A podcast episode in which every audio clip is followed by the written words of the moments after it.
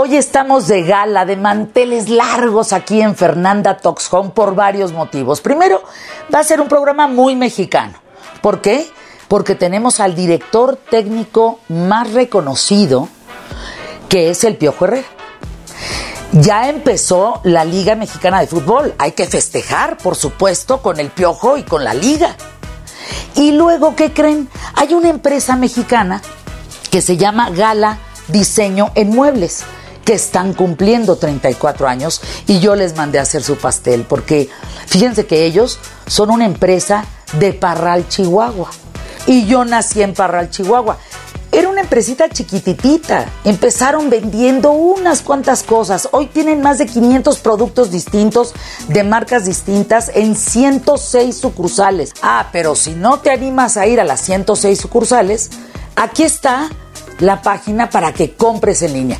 Y yo te voy a demostrar en la siguiente ocasión que nos veamos cómo compras en línea en Gala y lo rápido que te llega.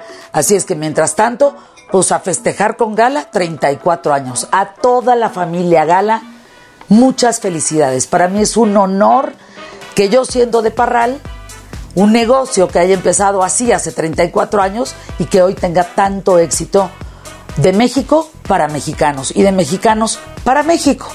Quédate aquí en Fernanda Talks Home.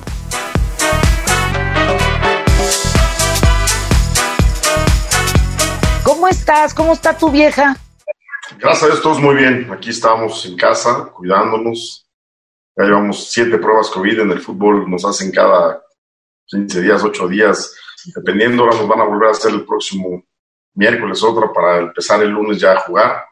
Pero así nos traen cada rato con pruebas y afortunadamente estamos todavía en saldo blanco. Creo que hemos hecho bien las cosas en el fútbol. Si queremos regresar y, por supuesto, tener actividad, pues hemos hecho bien las cosas. Hay una regla muy clara que hoy lo pregunté, ¿no? Porque salió la nota esta de Atlas y le pregunté a Santiago, le digo, oye, Santiago, y si de repente algún equipo tuviera seis infectados, porque ahorita que estamos saliendo todos, pues, esto se va a propagar y los asintomáticos son los que desafortunadamente están contagiando a más gente porque pues no sienten los síntomas y están en la calle, yo no me siento mal, yo estoy bien, por ahí traigo mi tapabocas, pero de repente me lo quito, estoy en el lugar cerca de alguien y son los que desafortunadamente, eh, sin saber, pues están contagiando a la gente. Entonces yo le preguntaba, oye Santiago, ¿y si de repente algún equipo tiene cinco jugadores titulares contagiados? Pues perdiste cinco de tus jugadores importantes claro. para el inicio del torneo. No se va a parar el torneo, se jugará con los jugadores que estén y desafortunadamente. Entonces sí es una obligación para nosotros, pues cuidarnos exageradamente. La verdad que el equipo, eh, este lunes tuvimos la séptima prueba COVID, eh, después de que regresamos a la actividad del 15 de junio al 21 de, julio, un mes y, seis días.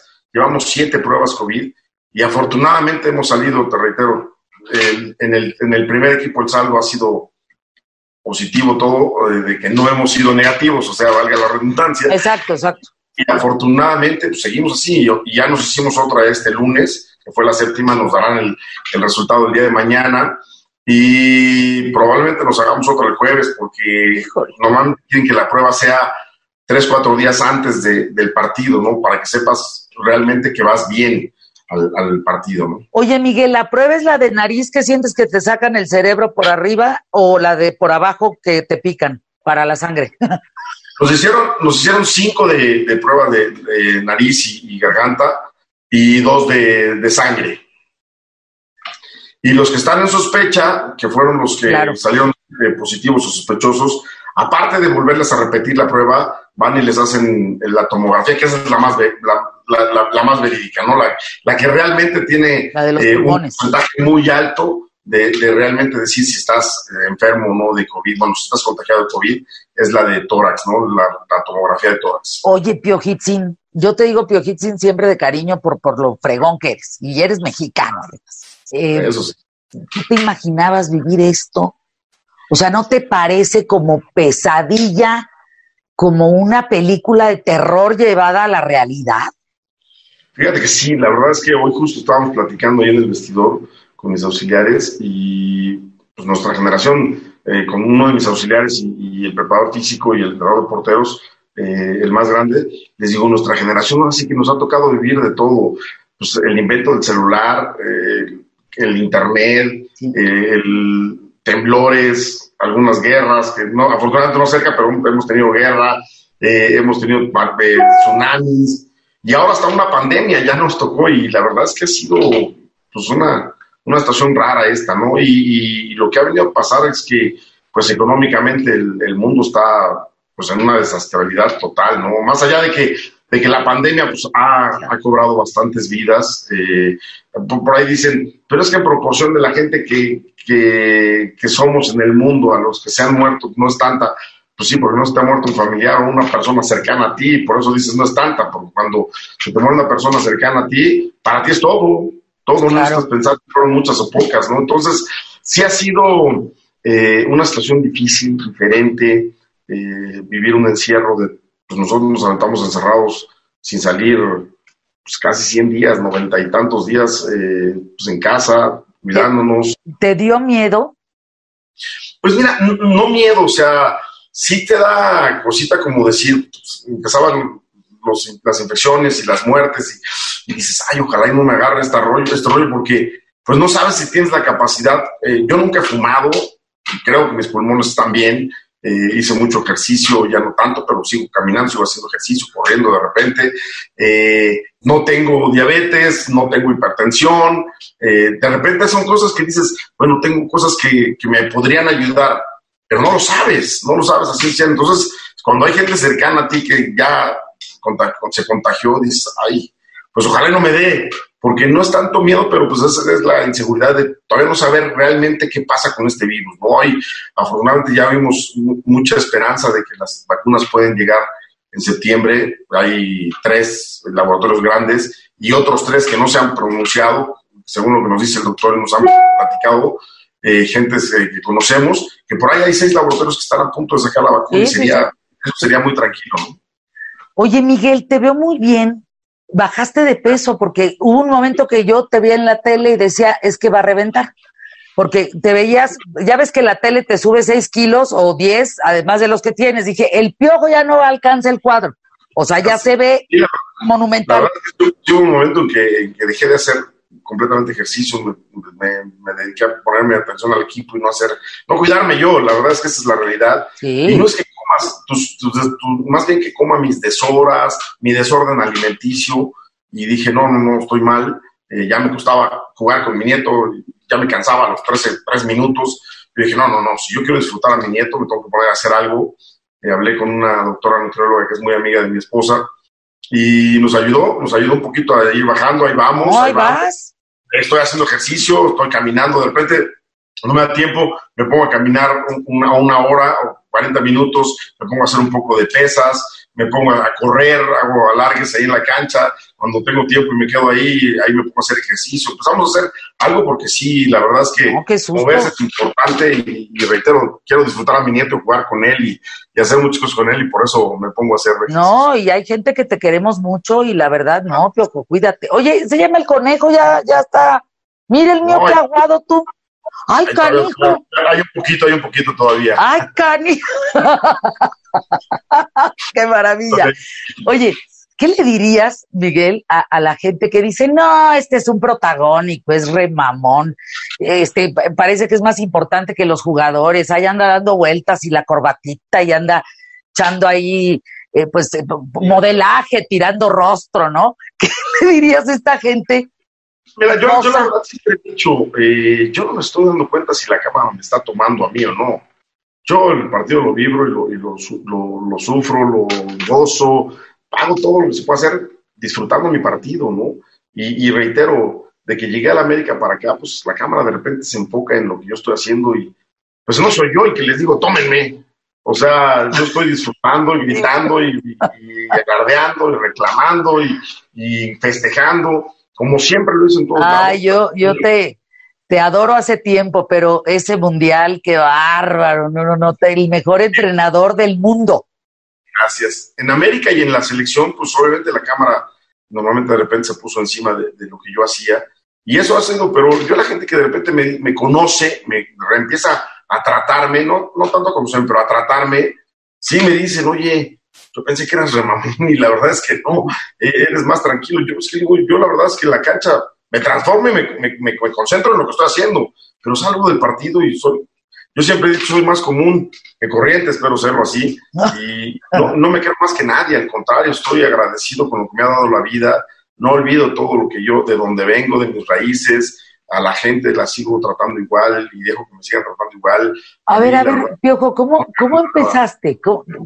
o sea, ¿vivías en, con muy pobre, o sea, poca lana? No, no, no, sí, poca lana, porque al fin de cuentas, eh, mi, mi, papá biológico, pues obviamente nos dejó, mi mamá, mi abuela tuvieron que sacar adelante a cuatro niños en su primer matrimonio, luego vino un segundo matrimonio, que es el papá que yo quise mucho, que ya también se, me adelantó en el camino, eh, y, este, y fueron los que nos sacaron adelante, mi madre y mi abuela, y, y, fueron dos mujeres muy luchonas, ¿no? Y en mi casa, pues yo desde chavo tuve que chambearle, fui cerillo, hice eh, hacía mandados, eh, estampaba bolsas de Hello Kitty, de esas me tocaba ir a estampar, de repente en las épocas navideñas me iba a, llenar despensas para los buceadores para sacar una lana y para que el día que nos, ya nos entregaban todo, que era el 15 de diciembre, para que ya supone que estaba todo entregado, pues nos dieran nuestra despensa, yo puedo llevar una despensa a la casa. O sea, mi, mi, infancia fue muy, muy grata y reitero agradecido a mi madre y a mi abuela que nos sacaron adelante. Después a Eduardo, que fue también un hombre muy valiente, porque yo siempre he dicho, tenía la valentía de haber aceptado a una mujer con cuatro hijos, no cualquiera, y, la verdad es que siempre lo, por eso lo, admiré y, lo sigo queriendo mucho. Y la verdad es que pues fue una infancia de salir adelante, de luchar, de poner eh, las cosas que teníamos que hacer, todos, todos, no nomás yo, mis hermanos, todos. Y hoy lo que afortunadamente he logrado es porque pues, supe administrar mis cosas, supe administrar mi carrera, mi dinero, lo, lo, invertí bien, hice bien las cosas y hoy me puedo dar muchos lujos y afortunadamente, pero me los doy porque digo, no porque no, tuve, la, tuve las creencias, no, yo no tenía nada, no, afortunadamente tuve porque mi madre y mi abuela se mataban para podernos dar lo que necesitábamos, pero si hoy me puedo dar un gusto, pues me lo doy, y de repente la gente se queja, ¿no? ¿Y por qué hace esto? Pues porque puedo y porque me costó trabajo hacerlo, ¿no? Y, y no estoy burlándome nada, al contrario, estoy ayudando a muchos amigos restauranteros que cuando salgo a comer me tratan muy bien, y hoy que estaban ellos, están en una crisis, pues obviamente me toca a mí pues, pedirles comida y traigan y no, nada me regalan, yo lo, lo, pago. Es más, le hacemos un descuento, no, no, no, no, descuentos, hay descuentos. Le digo, ya cuando todo esto se arregle el próximo año, pues que vaya a comer ahí si me invitan una comida y si quieren, pero mientras, la verdad es que nos tocaba ayudar a todos, ¿no? Yo vi mucha gente que hacía lo que, lo que yo estaba haciendo, entonces pues cuando de repente la gente se molesta porque si hago, no salgo, porque si salgo, no salgo, todos piensan que salgo porque estoy cobrando comerciales y estoy cobrando, no es cierto. La verdad, en este, en este proceso de pandemia lo he hecho eh, porque me nace, porque me gusta y porque quiero apoyar a la gente que a mí siempre me ha tratado bien. Oye, Miguel, fíjate que, entonces, pero, entonces, ¿cómo llegas al fútbol? O sea, ¿el fútbol se vuelve una posibilidad de ganar más dinero? Pues mira, el, fútbol siempre, pues, desde el chavo, me ha gustado, ¿no? Y, y, yo en un momento me senté con mi abuela y con mi madre y les dije, apóyenme, yo quiero ser futbolista, obviamente jugaba bien, yo pensaba que jugaba bastante bien y que podía hacerlo. Y yo les dije, si en 20 años, cuando yo cumpla 20 años, no me he debutado en primer show, pues me pongo a estudiar, ¿no? Estaba estudiando, no, no es que abandoné la escuela, pero ya me pongo a estudiar en serio, dejo solamente el deporte y me pongo a, buscar eh, un estudio y un trabajo para poder ayudar, como todos, ¿no? Afortunadamente, cuando cumplí 20 años, pues obviamente vino el debut eh, en primera división y, y, de ahí en adelante seguí estudiando, Luego vinieron los cambios, pues empecé en Guadalajara, luego me fui a, Torreón, eh, regresé a, México y luego me fui a, Querétaro. Entonces, así es el fútbol de nómada, de repente te toca salir de, de un lado a otro. Y ahí, bueno, dije, bueno, pues ya la carrera de, que realmente la había escogido porque compaginaba con el fútbol, no porque me gustara así que protecista dental no era como que mi ilusión ser un protecista. Eh, pero bueno, pues compaginaba y lo podía hacer, es una bonita carrera pero mi tirada era ser futbolista, afortunadamente se dieron las cosas. Y bueno, sí, el fútbol nos vino a dar un estatus diferente, claro. se, gana bien, pero lo tienes que cuidar, lo tienes que administrar bien y invertir bien, porque dura muy poco el tiempo. Sí, porque hay una edad. Hoy, hoy ya soy técnico y afortunadamente, pues después de ser futbolista a los 32 años, que me dice Toño, ya va a ser entrenador. Yo dije, no, pues, todavía me siento bien, pero me dice, ¿te puedo dar eso, ofrecer esto ahorita? No sé más adelante. Dije, bueno, es lo que yo quiero ser más adelante. Y se me dio ser auxiliar primero y luego entrenador.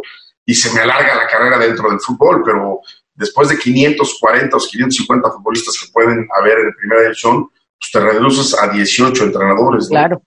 Y, no todos son mexicanos, unos vienen de fuera. Eh, hoy, hoy en día en México haber como 6 o 7 o 8 que vinieron de fuera, entonces pues obviamente menos, menos eh, eh, espacios hay para los que estamos aquí en México como técnicos. Entonces, afortunadamente nos ha ido bien y lo hemos hecho bien para poder hoy en día pues, disfrutar de, nuestra vida. ¿En qué crees, eh, Miguel querido, en qué crees que le has regado como director técnico? Porque ah, yo creo que yo no le sé mucho al tema. esto es un, de veras, estás hablando con una de las personas que no sabe, pero yo sentí que recibiste un, un equipo muy manoseado, como que ya venía de, de, muchas instrucciones y de muchos cambios, muy manoseado. Entonces, híjole, ahorita que dices, tú no la puedes regar, o sea, tienes que demostrar, está hijo. Es que sí, mira, el, el, fútbol, más que manoseado, el fútbol tiene diferentes formas de pensar, los técnicos tenemos cada quien nuestra idea, y las oportunidades aparecen cuando hay crisis, como en este momento, ¿no? O sea, bueno, el equipo no llega a un técnico porque las cosas estén bien, porque se supone que están bien, pues se queda el técnico que está. Entonces, normalmente cuando las cosas están muy mal y las cosas están pasando por, mala situación, es cuando salen las oportunidades para los demás, para los que están listos, para los que están dando resultados. Caso de la selección, yo venía dando resultados en América, acababa de ganar un título, el equipo estaba jugando muy bien y, la selección, pues desafortunadamente no había tenido los resultados que se pedían. Entonces, pues obviamente en esa, perdón, en esa crisis, pues buscan eh, hacer un cambio y buscan al técnico que está en mejor momento, para poder conseguir los objetivos y que dé resultados, ¿no? Porque también lo tuvo Bucetis, que es un extraordinario técnico, que es un técnico muy ganador y desafortunadamente no le fue bien eh, en los partidos que le dieron. Entonces, son las cosas que van, que van caminando así, ¿no? Entonces, sí es, sí es importante que cuando te llaman estés listo y des los resultados que tengas que dar para poder tener esa posibilidad de seguir adelante. Híjole, Piojitzin, a mí me vas a mentar la madre, pero yo siempre he pensado que el fútbol es un golpe de suerte. Un tanto sí, y por supuesto preparación y trabajo. O sea, la suerte viene cuando hay una oportunidad y tú estás listo y preparado para ella. Y te llega. A mí me llegó la del América, yo estaba en Atlante, dirigiendo en Cancún, y de repente, sin saber, sin nada, eh, una llamada telefónica del señor John de Luisa y de Ricardo Peláez, que eran en ese momento los presidentes del equipo. ¿Y te cambió la vida? Y me cambió la vida. Me, iba muy bien. En, en Monterrey había jugado dos finales en Atlante habíamos calificado, estábamos jugando semifinales con el equipo, ahí íbamos trabajando bien, pero nada que ver con lo que es el América, con lo que potencializa el América, si te va bien y con lo que te hunde si te va mal también. O sea, sí es importante eh, en, una, en una posibilidad de director técnico dirigir al América. O sea, es decir, el América es un es una medida importante para un director técnico. Sin duda, duda, el América es el, equipo que, tiene los medios encima, ¿no? O sea, no, o lo quieres o lo odias, no hay media tinta. Eh, Chivas es un equipo también muy importante que también tiene mucha vitrina, pero o sea, Chivas eh, le va mal de repente. O sea, para decirte un ejemplo, Chivas viene de cinco torneos sin calificar, cinco. Cinco torneos seguidos no Pero qué triste para ellos, ¿no? También, está duro. Obviamente para el fútbol, por el equipo y la grandeza del equipo también, como, como Chivas, que es un equipo importante y grande del, fútbol mexicano, pues no es bueno. Pero no ha pasado nada. O sea, hoy de repente vinieron unos cambios, vino, vino, bueno, falleció el señor Vergara, su hijo el mayor toma el equipo y hace unos cambios, eh, cambiaron un técnico que le estaba yendo bien, no, el último torneo no le fue bien, se fue, llegó otro y luego pasó otro, eh, pero tampoco hubo grandes cosas. Yo las dos veces que he llegado a la América, la primera vez que, recién del Atlante, y luego pues, de mi proceso de selección, estuve un año y medio en Tijuana y regresé a la América, fue porque la América no calificó al torneo y, se, y corrieron a todos. O sea, a todos. Cuando yo llegué a la América la primera vez, eh, pusieron de presidente a John de Luisa y a Ricardo Peláez y ellos me eligieron. Y esta segunda ocasión que me tocó regresar a la América, pues se fueron todos y quedó Mauricio Culebro y Santiago Baños de presidentes, ¿no? Eh, se fue Peláez, se fue Pepe Romano, John de Luisa se ido antes a la federación, y, entonces, y vuelvo a regresar yo. Entonces, en América si no califica, sí pasa algo grave, o sea, sí hay consecuencias, ¿no? Y estamos muy conscientes de eso. Estamos en un equipo que la exigencia es a tope, que es un equipo que te exige muchísimo, que la afición, que el dueño, que los, las directivas, nosotros mismos tenemos que exigirnos, porque acá no te dicen hay que ganar un partido, hay que calificar, aquí hay que ganar títulos y si no los ganas, pues estás en riesgo de que tu continuidad no esté, ¿no? ¿Cuántos títulos llevas, Piojo? Eh, dos, de, dos de liga, uno de copa, un campeón de campeones. Cuatro llevo con América. ¿Qué es lo más valioso? Fíjate la pregunta, no necesariamente es un título. ¿Qué es lo más valioso que tienes de la América, Miguel Herrera? Yo, el cariño de la gente. La verdad es que, sin ser americanista de cepa, sin ser como la gente que jugó acá y que dio muchas cosas y que hoy la gente los quiere muchos, ídolos de, de, antaño, Carlos Reynoso, Cuauhtémoc Blanco, Alfredo Tena, Cristóbal Ortega, sus ídolos, ídolos de, de, los americanistas, porque jugaron muchos años, porque hay muchas cosas importantes. Eh, a mí me han tratado muy bien, me han querido mucho, les he dado resultados, pero amén de eso, la verdad la gente se ha metido conmigo bien, ha estado siempre apoyando. Desde que llegué al principio, pues obviamente era una apuesta y la gente no estaba como que muy convencida, pero empezaron los resultados y la gente claro. al cariño y eso, eso la verdad no lo voy a dejar de, de, agradecer. Si el día de mañana no estoy en América, porque así son las circunstancias de la vida, Siempre estaré agradecido con esa gran afición, siempre estaré agradecido con esta gran institución. Por más que me toque salir, si me toca salir para ir a otro lado, al extranjero, como, o ir a la selección, como me pasó. ¿No pues tienes propuestas? ¿A dónde te irías? ¿No tienes propuestas? No, no, no tengo propuestas ahorita ninguna. Ahorita, hace poco estuvo sonando mi nombre para dirigir un equipo en España, pero era nada más realmente eh, salió de ahí, de, del mismo España, salió la posibilidad de que yo pudiera ir, pero tenían una opción antes que yo y fue la que arreglaron. ¿Pero qué? Pero tienes que tener un sueño. ¿Qué, exactamente. ¿qué sueño tienes? Y tengo dos, ¿eh? Tengo dos. El ir a dirigir eh, eh, a Europa es uno de los grandes sueños que tengo, pero también si me dicen, te vas a quedar pues 10 años o 15 en América, estaría feliz, ¿eh? La, viviría feliz porque es una gran institución, reitero, no te la pasas tranquilo en ningún momento, ¿no? Hoy acabamos de perder el torneo este que de regreso, que era un torneo de pretemporada, eh, perdimos la semifinal y bueno, han estado dándome, dándome, dándome y que si fuera y que si ya se tiene que ir.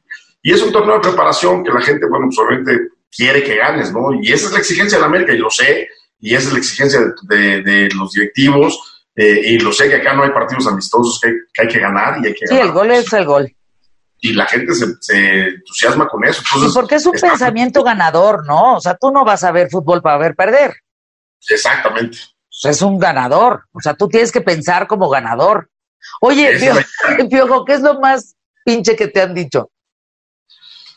Pues no, bueno, de mentadas para arriba todo lo que todo lo que se te pueda imaginar en, en, muchos estadios, porque sí, de repente sí soy como un foco de atención de, para la gente que me está dando y dando y gritando.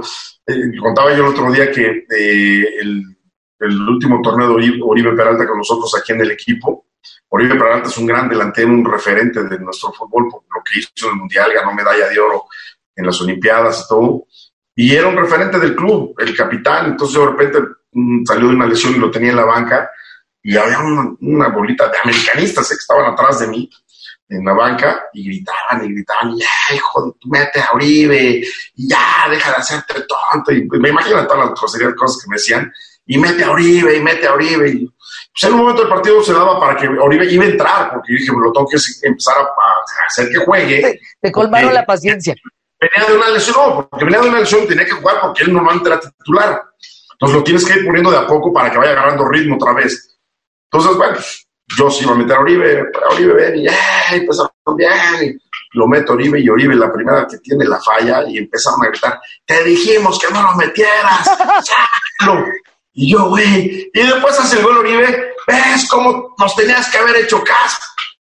O sea, la gente está así, la gente es, muy cambiante y está padre, porque al final de cuentas ellos no, lo que exigen es que ganes, lo que exigen es que des resultado. Y, y son las cosas que la, la, parte coloquial que hoy extrañamos de la tribuna. Claro, pues es que la gente va ahí a desfogarse, pues si necesita decirte, vete a, es como la lucha libre totalmente, totalmente, totalmente. No estoy de acuerdo mucho porque al final de cuentas pues, la gente te miente la madre, te dice de todo y a veces mi culpa tienes tú de las circunstancias, pero dices, bueno, la gente paga su boleto, tiene el derecho de expresión y, vamos a nosotros a concentrarnos en lo que tenemos que hacer. Claro. Y esa es la exigencia que tienes que tener de la gente, ¿no? De, de ellos quieren que ganes y nosotros tenemos que darles el triunfo.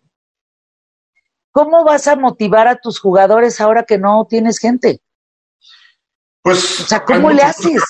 hay mucho que hablar, hay mucho que decir, eh, transmitir. Ahora, como les digo, hay que transmitir mucho más de lo que transmitíamos antes, porque en la tribuna puede desfogarse la gente, eh, ya sea de felicidad o de, enojo, de molestia, de tristeza, y gritarte. Pero ahora nosotros tenemos que transmitir mejores cosas porque la gente está en sus casas. eso se me hace bien difícil. Y tenemos que transmitir muchas cosas, generar muchas cosas para que la gente en la, en la televisión pues no apague la tele, no cambie de canal, no busque otra cosa y que tengamos nuestro rating dentro del fútbol en momentos elevados, eh, que la gente no se aburra del fútbol en la televisión, porque en el estadio, pues puedes entre el grito y la broma y cotorrear y echar la chela con el de lado, distraer muchas cosas o hacer muchas cosas.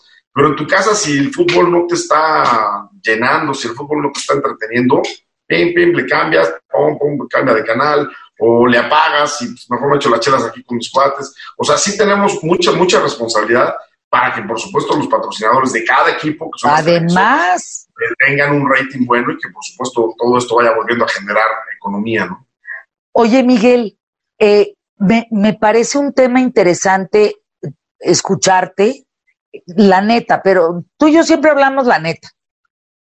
México tiene un buen nivel de fútbol, Sí, por supuesto. La verdad es que nuestra liga es muy criticada por todos los medios. Pero es que entonces, ¿por qué no ganamos? Bueno, nos falta ese, ese roce deportivo internacional. Estamos en una situación geográfica donde estamos lejos de Sudamérica, porque cualquier vuelo a Sudamérica pues es de nueve horas. A nueve horas. Y cualquier vuelo a Europa es también de nueve a diez, once, doce horas. Y no es tan fácil, ¿no? Y nuestros vecinos, pues, han ido creciendo en el fútbol, han ido creciendo bastante, pero sus deportes son otros.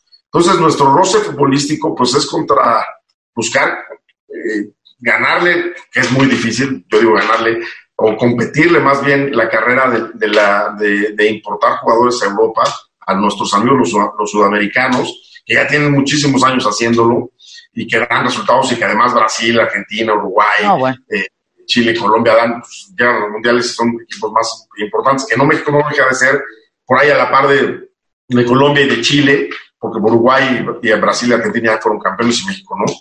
Pero pues es, la diferencia, ¿no? Nos falta ganar algo importante, una Copa América, un Mundial de Clubs, eh, ya ganamos una Confederaciones que también pues, abrió y empezó a, llevar gente a Europa jugadores, pues ahora también tendremos que ir los técnicos a demostrar que podemos y, iremos abriendo camino, ¿no? Eso es lo que nos falta para poder demostrar que estamos al nivel de competencia de cualquier otro eh, nivel del mundo. Ahora, también tengo que decir, el futbolista mexicano eh, o en México se paga muy bien.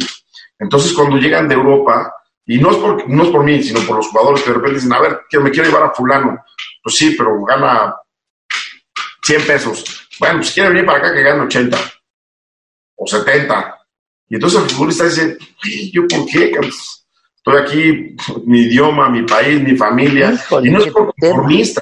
Hoy por eso decimos que si las gentes de Europa quieren venir por favor, que ya lo empiezan a hacer por el mexicano, pues que lo paguen lo que nosotros pensamos que vale. Que también de repente tenemos sobrevaluados a algunos jugadores, pero que los paguen y que los jugadores también vayan cobrando lo que deben de cobrar para poder estar tranquilos y puedan salir y puedan demostrar que también tenemos capacidad. Entonces, hay muchas cosas que, que envuelven que por qué de repente nuestra liga no crece más, pero sinceramente económicamente y en lo potencial como equipos y, y la competencia interna que hay en nuestra liga, estamos entre las 10 mejores ligas del mundo, sin, pero sin duda, ¿eh? Eh, a veces parece, Miguel, te digo que no les sé eh, justamente a lo mejor por no saber, luego encuentro algunas percepciones, por no saber mucho.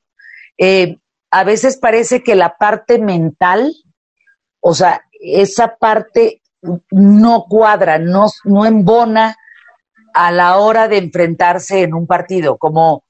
Termina de ganarnos en momentos eh, puntuales. sin duda alguna, en los últimos mundiales, hablando por ahí, los últimos cuatro mundiales, México ha estado muy cerca de dar ese paso, ah. demostrar que puede hacer, porque estamos siendo superiores a los equipos que nos enfrentamos, pero terminamos perdiendo, ¿no? Por diversas circunstancias, si fue por culpa del árbitro, si pues, el rival de repente en una jugada pum, la metió en un ángulo y pues, contra eso no hay nada. Y, por él no era penal. o te, sí, o te, ganaron sobre la hora, no era penal, cosas diversas que, que han venido sucediendo a la selección para no poder dar ese paso de calidad. Pero estamos más cerca cada día. ¿eh? Ahora, también hay que decir de repente cosas que no se dicen, porque la selección sí no ha calificado al quinto partido eh, en, los últimos mundiales, una sola vez en, un mundial lo, ha hecho, pero también en los últimos, creo que ocho o nueve mundiales, los únicos equipos que habían pasado la fase de grupo eran Alemania y México y Brasil, tres equipos, que pasaban la fase de grupos. Ya el mundial pasado Alemania ya no pasó la fase de grupos y México sí. Y México sí. O sea, de repente dicen, ah, es que México no, no se da ese paso de calidad. Sí, pero dentro de pasar la fase de grupos tampoco es tan fácil. México ha sido constante pasando la fase de grupos. Quiere decir que México siempre tiene un cuarto partido, un cuarto partido en todos los mundiales. Que por eso estamos, yo digo que estamos cada día más cerca de poder conseguir el quinto y llegar al sexto y al séptimo y, y poder decir, ya está México entre los cuatro primeros, ¿no? El abuelo, ¿a poco ya te echas tus cascaritas? Por supuesto, no, me trae Ay, no cuéntanos eso, no tienes un video que nos compártenos. Tengo este, sí, por supuesto que tiene aquí su, este, mi nieto es este. Mándamelo. Tiene, tiene, ahorita te lo voy a mandar, tiene cinco años y no, bueno, nos trae vueltos locos a todos, a, mi esposa la pone de portera. Abuela, abuela, tú de portera, yo pateo. Mi mujer ni el fútbol le gusta. ¿Cómo? Mi mujer vive, del, vive del, de la patada. Nada más vive de la patada. Pero el fútbol no es, no es su agrado. O sea, mi mujer va al estadio porque pues, van todos y todo. De repente dice, no, yo no voy, este partido no voy y no va. Pero con el nieto. No, bueno, pues sí, o sea, sí llama la atención porque ha vivido toda la vida. No, pues sí, oye, no, que no. y luego 32 eh, años llevamos de casados y ya estamos, hemos estado en el fútbol, por eso digo que vive de la patada, pero pero ella, así, que diga, vamos a jugar, no, saben ni qué es de repente tiro esquina y entonces ya el nieto le dice, ay, abuela, es que no te das cuenta, fue tiro de esquina. Ay, no, te veo bien, te veo feliz. Sí, eh, creo que las pruebas no queda de otra más que hacerlas y esperar que pues no se enferme uno y, y ahí te va la ruleta, ¿eh? A ver. A ver qué sale. A ver. Una verdad y dos mentiras una verdad y dos mentiras. Eh, una verdad. Yo, yo diría, la verdad que hoy tengo en mi cabeza es que este equipo va a pelear a muerte por el campeonato. No va a haber tregua con nadie, vamos a pelear a muerte por el campeonato. Esa es la verdad que yo tengo en mi cabeza. Y dos mentiras, te podría decir. es que si este, alguien tiene que ganar el campeonato de la cuarentena, tiene que ser el América, mano. la verdad. ¿No? Y dos mentiras, podría decir que sí, me buscaron de Europa del Betis y es mentira, porque realmente a mí no me habló nadie. Me habló una persona allegada al club que no pertenece al club y por eso siempre dije, bueno, pues no es un buscado, porque todo el mundo decía, ya lo buscaron, ya le tocaron la puerta, pues mentira. Eso es una mentira. Yo hubiera dicho, sí, sí me buscaron y es mentira. Mentira, es una mentira muy grande. Eh, la otra, por supuesto, también, el que no uso, no uso el tapabocas es una gran mentira, porque yo siempre lo uso no lo usé por el protocolo, pero ahora en los partidos también lo uso y me lo pongo como me dijeron, ¿no? Y vamos a ver bien el protocolo de la liga, a ver si nos exige usar el tapabocas en, el estadio y si nos los exige, lo vamos a usar. Oye, Piojo, ¿y no le quieres regalar algo a la afición a través de Fernanda Talks Home? Mira, la verdad me encantaría regalar. Una playera o algo. Pero eh, por supuesto que sí, regalamos una playera. Órale. La nueva playera, en cuanto nos salgan, nos llegue, porque ahorita estamos usando la de visita, que es la que estrenamos, pero ya salió hoy, hoy presentaron la playera de local. Entonces, qué padre! primicia, eh, para cualquiera de tus gentes, me dices cómo te va a llegar una playera de local, nueva, de paquete, de la América, para como tú decidas obsequiársela a toda tu gente. Padrísimo. Te mando un beso con todo mi cariño, agradecimiento. Son muchos años de conocernos y yo te quiero, quiero a tu esposa. Me da mucho gusto verte en esta etapa de abuelo, que se me hace que has de ser chistosísimo. De veras, gracias, gracias por estar aquí. gracias a ti, Fer. Sabes también que tenemos un gran cariño sobre tu persona. Eres extraordinariamente buena en lo que haces, comunicadora de las mejores, eh, hablas de todo y eso estás muy bien preparada y a mí me da siempre gusto tener amigas de esa, de esa calidad y yo decir, esa es mi amiga, esa es mi amiga, la quiero.